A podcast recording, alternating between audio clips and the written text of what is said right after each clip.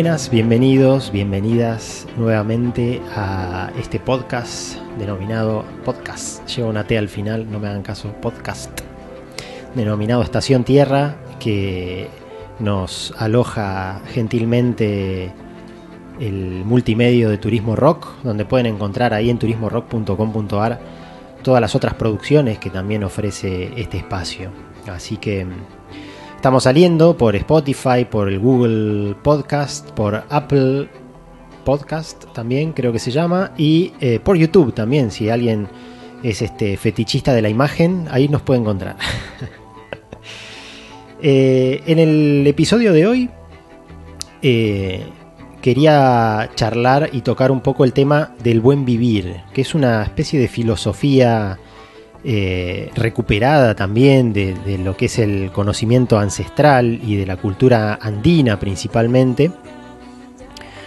El buen vivir que se conoce en, su lenguaje, en el lenguaje originario, digamos, de los aymaras como suma camaña, eh, es una especie de mm, alternativa actualmente, digamos, se toma como una alternativa a lo que sería el desarrollo o el desarrollo sostenible, ¿no? que muchas veces ya desde hace unos, unas dos, tres décadas viene el desarrollo sostenible eh, abriéndose paso como una propuesta eh, de desarrollo económico principalmente, amigable con el medio ambiente. Hoy ya estamos, me parece, como sociedad entendiendo que el desarrollo sostenible tampoco es y no ha sido, digamos, hasta ahora una solución porque excede también, eh, digamos, el problema generado por el, por el sistema capitalista principalmente, por el, excesivo consumo que tenemos de recursos en el planeta, eh, sigue, digamos, empeorando incluso, ¿no?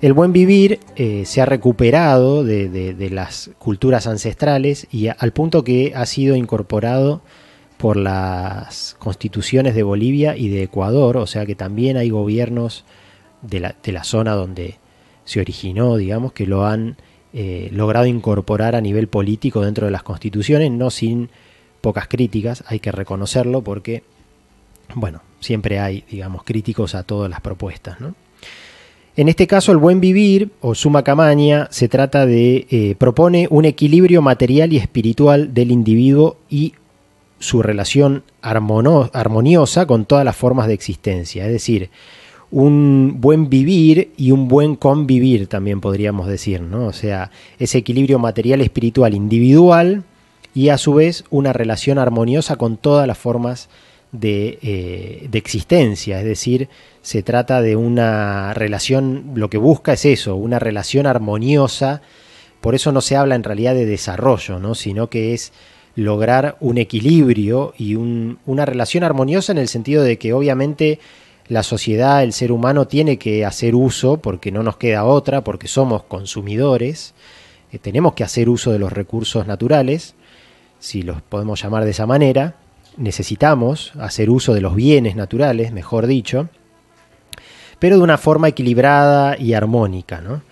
Mm, propone eh, una especie de trilogía, ¿no? Eh, en un equilibrio a nivel del cosmos, que se basa en el conocimiento del tiempo principalmente, un equilibrio y una armonía con la naturaleza, obviamente, ¿no? haciendo un uso racional y razonable de, los bienes naturales. Y a nivel de la humanidad, eh, el buen vivir habla de inclusión principalmente, de la diversidad cultural ¿no? y de, de, toda diversidad humana, de recuperar también la espiritualidad ¿no? como un valor eh, que hace también a la salud humana y de la sociedad, y la solidaridad también, ¿no? como otro de los recursos de, los, en los cuales se basa, digamos, esta, mm, esta filosofía del buen vivir. Em, de hecho, a nivel humano lo que plantea es que eh, no hay que buscar un desarrollo sin límites, como propone el, capitalismo de una manera como idealista, decir, bueno, vamos a desarrollarnos por siempre más, ¿no? Como si fuera eh, un mundo infinito, sino que habla más de eh, basar, de satisfacer las necesidades básicas de la población para poder dedicarnos a contemplar, ¿no? que es algo que ya decía Aristóteles incluso eh, como objetivo del ser humano, la contemplación, básicamente, poder estar tan en paz, en calma, en armonía, que podamos dedicarnos a contemplar, cosa que parece fácil y sin embargo no lo es, ¿no? Eh, desde que estuve preparando este, este episodio, charlé con varias personas y todos coincidíamos que qué difícil que es sentarse a no hacer nada, básicamente, ¿no? Siempre tenemos como esa presión de tener que estar haciendo algo. Y en realidad, bueno, justamente la propuesta es que eh, la armonía, la tranquilidad, la paz nos permite, en definitiva, no hacer nada de manera satisfactoria, simplemente contemplar la existencia. Pero puntualmente eh, lo que voy a, compartir ahora son los 13 saberes que se conocen del, buen vivir. Que también hay que aclarar que el buen vivir eh, también ha sido como tergiversado de alguna forma y mal utilizado por, por algunas, como un sinónimo de, desarrollo también, ¿no? Hay muchas, eh, van a encontrar en internet muchas, muchas páginas y, muchas noticias que hablan del buen vivir como una especie de nuevo paradigma desarrollista, pero que si nos vamos a la cultura ancestral en realidad no tiene que ver con desarrollo, como les decía recién, sino con una especie de equilibrio y de relación armoniosa. Entonces, los 13 principios o los 13 saberes en los que se basa el buen vivir. El primero es saber comer. Son todos muy simples. Cuando los vaya comentando van a decir, bueno, no me estás eh, ayudando mucho, ¿no? Sin embargo, son cosas que realmente a veces nos cuestan, como recién decía, ¿no? Saber contemplar podría haber sido uno. En realidad, saber comer parece tan básico y es algo que eh, nos genera, creo yo, en la actualidad muchos problemas a nivel social, ¿no? Eh, todos tenemos a nivel individual muchos tenemos y muchas problemas alimenticios, desórdenes alimenticios, hay problemas de obesidad, este, muchas patologías asociadas a la mala alimentación, no solo por la cantidad, sino por la calidad de lo que consumimos. El buen vivir lo que propone es justamente escoger alimentos sanos y de estación, porque también, como decimos, tiene que ver con una relación saludable con el ambiente. Entonces, alimentarnos de frutos y de vegetales y de alimentos que son de la estación es parte del respeto y de la armonía que podemos lograr con, esa otredad que es la naturaleza que nos provee en definitiva. ¿no? Em, y saber comer también significa saber ayunar de alguna forma, ¿no? Esto que ya en algún momento he mencionado, pero hacer ayunos periódicos o dietas periódicas, en el caso del buen vivir se asocia más que nada a situaciones más rituales o que tienen que ver con los ciclos anuales, ¿no? Que cada tanto se hacen determinados ayunos. Eh, también es parte de una buena alimentación, digamos, de saber comer, ¿no? Y obviamente también está la, la, ofrenda, ¿no? Que cada vez que uno se vaya a alimentar o a través de distintas ritualizaciones o ceremonias, como puede ser en el Día de la Pachamama, que eh, es muy común hacer un pozo y ofrendar lo que en definitiva después la tierra nos va a dar, que es ese, ese alimento que nos va a, permitir subsistir. Entonces ese, eso también es parte del saber comer. El segundo saber es el saber beber. En este caso, este, también se hace una ofrenda previa, que eh, habrán visto por ahí en, muchos casos, eh, como mm, antes de beber se echa un chorrito a la tierra, ¿no? como una ofrenda a la pacha, y también en este caso se relaciona con eh, convertirnos y asociarnos nosotros como forma, digamos, como, como un fluir, ¿no? Eh, incorporar ese concepto del fluir, ¿no? de que somos un flujo también y que esa agua, ese líquido que nos atraviesa, no solo nos completa, sino que eh, nos incorpora dentro de ese fluir y de ese andar como un río. ¿no? El tercer saber es saber danzar. Y en este caso el, buen vivir no es que lo propone directamente con necesariamente con el baile, sino que el saber danzar se refiere más que nada a eh, poder conectarnos espiritualmente con el cosmos ¿no? y con la totalidad de la existencia. Obviamente que el baile también puede ser una herramienta para lograr eso, pero bueno, no es la única. Saber danzar se refiere a saber eh, conectar con ese baile de la existencia, ¿no? De alguna forma, con sentirnos, conectar con ese milagro de la existencia, de la vida y poder ser partícipes conscientes, ¿no? De, ese, de, ese, de este momento. Después tenemos saber dormir, ¿no? Ya tenemos comer, beber, danzar, ahora saber dormir. Saber dormir, el buen vivir propone que eh, se deberían dormir dos días, es decir, acostarnos antes de la medianoche y levantarnos después de la medianoche para poder adquirir esa energía de dos días diferentes, ¿no? como parte de, lo, de la propuesta y también eh, con la cabeza al norte, que es algo que por ahí mucha gente conoce, digamos, en el hemisferio sur sería, en el hemisferio norte es al revés, pero que también este, medio en combinación con algunas prácticas como del Feng Shui y demás, en este caso se propone que para dormir y saber dormir eh, nuestra cabeza tiene que estar hacia el norte. Saber trabajar, saber trabajar es el quinto, la quinta propuesta del buen vivir y tiene que ver con trabajar sin sufrimiento, ¿no? Eh, tratar de lograr, obviamente que esto puede no ser fácil para, para muchas personas, pero tratar de lograr eh, acceder a un trabajo que se pueda hacer con alegría y con pasión, ¿no? es decir, vivirlo con intensidad también y no que sea una carga, no que sea un sufrimiento el tener que ir a trabajar, sino lograr que nuestro trabajo sea también, este, nos genere también alegría, digamos.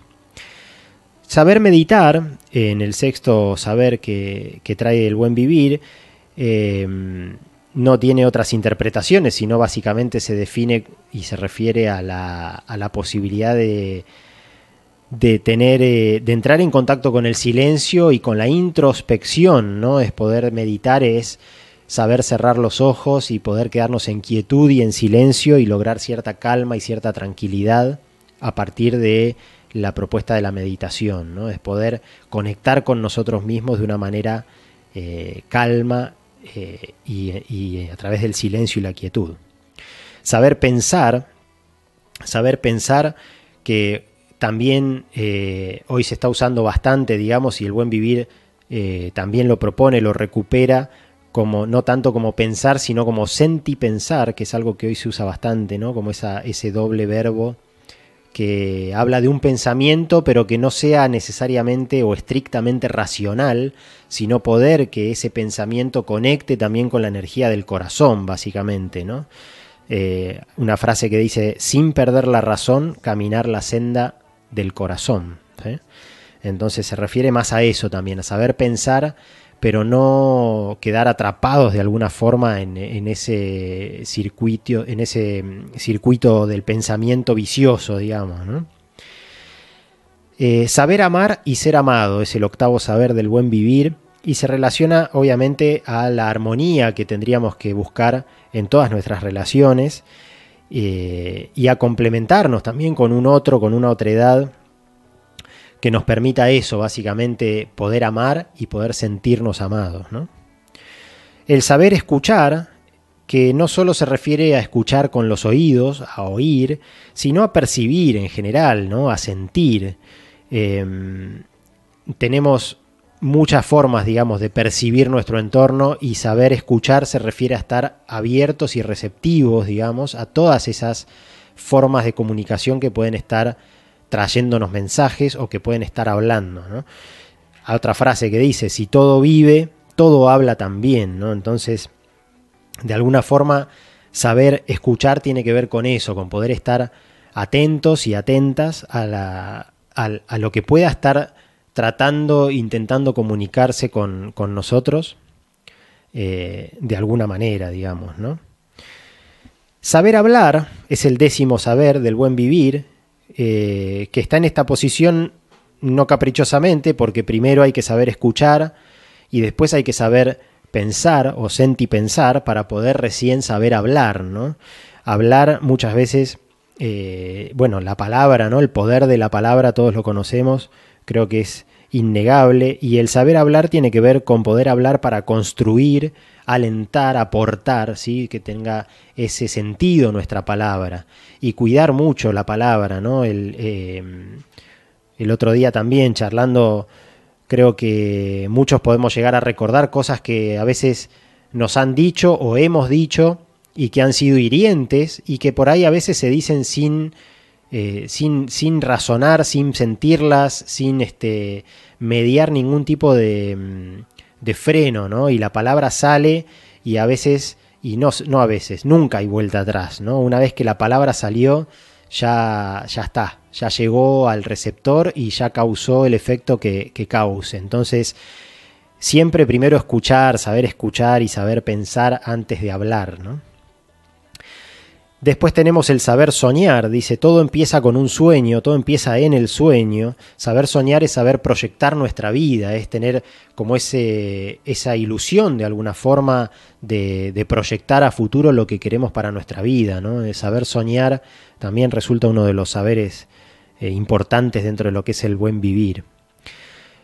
Anteúltimo tenemos el saber caminar. Dice, no existe el cansancio para quien sabe caminar, recuperando también la noción de que nunca estamos solos en nuestro andar, ni solas, sino que todos y todas las personas eh, que nos hemos cruzado alguna vez, que hemos conocido, todos nuestros ancestros, nuestros seres queridos, eh, de alguna forma están dentro nuestro también y nos acompañan en nuestro andar. Entonces, saber caminar más allá de la soledad, de alguna forma, ¿no? Saber andar y saber recuperar y reconocer que nunca estamos de, alguna forma eh, solos, ¿no? Entonces, saber caminar sería el décimo segundo saber propuesto. Y el último, dijimos que eran los trece saberes o principios, también le dicen, del buen vivir, del suma camaña aymara, es saber dar y recibir. Todo fluye y se trata de dar con bendición y recibir con agradecimiento, ¿sí? Siempre estamos hablando de un intercambio, ¿no? Acá también en el buen vivir se habla mucho del concepto del aini, que también es de la cultura andina, que es la reciprocidad, ¿no? Siempre hay unida y vuelta, siempre se da y se recibe. Y cuando se da, se propone dar con bendición, con alegría, ¿no? Sin este. Eh, estar pensando ¿no? En, que uno está dando, sino bueno, dar por, por dar simplemente, ¿no? Por, por la alegría de poder estar haciendo algo también para ayudar a otra persona, quizás. Y obviamente recibir con agradecimiento, el recuperar también esa idea de que agradecer eh, todo lo que recibimos es fundamental para una vida saludable, ¿no? El agradecimiento tiene un poder enorme, la gratitud, y, bueno, en este caso se propone eso, ¿no? O sea, poder recibir, saber recibir con agradecimiento, ¿no? Así que eso es un poco los 13 saberes del buen vivir que propone el Suma Camaña. Espero que lo hayan disfrutado. Hay mucha información, pueden buscar en internet diferentes escritos, ¿no? Más allá de estos 13 saberes que, están también, abundan en distintas páginas, eh, sobre lo que es el, el Suma Camaña o el Sumac Kausai, que no lo dije, también es otra de las formas como se lo conoce, el Sumac Kausai, que es, eh, ya es una palabra quechua, pero que también el Sumac Kausai en realidad es como una interpretación moderna ¿no? de estos principios y de estos saberes. El Suma Camaña aparece, por lo visto, como una, eh, un concepto más ancestral que ha sido recuperado. Así que invitados, invitadas como siempre a reconsiderar las cuestiones que nos pueden hacer vivir de una manera más saludable y en armonía y en equilibrio con, el ambiente que nos rodea y con las otras personas con las que con quienes compartimos eh, este viaje por el, por el universo. Será hasta el próximo episodio de Estación Tierra. Muchas gracias por escuchar.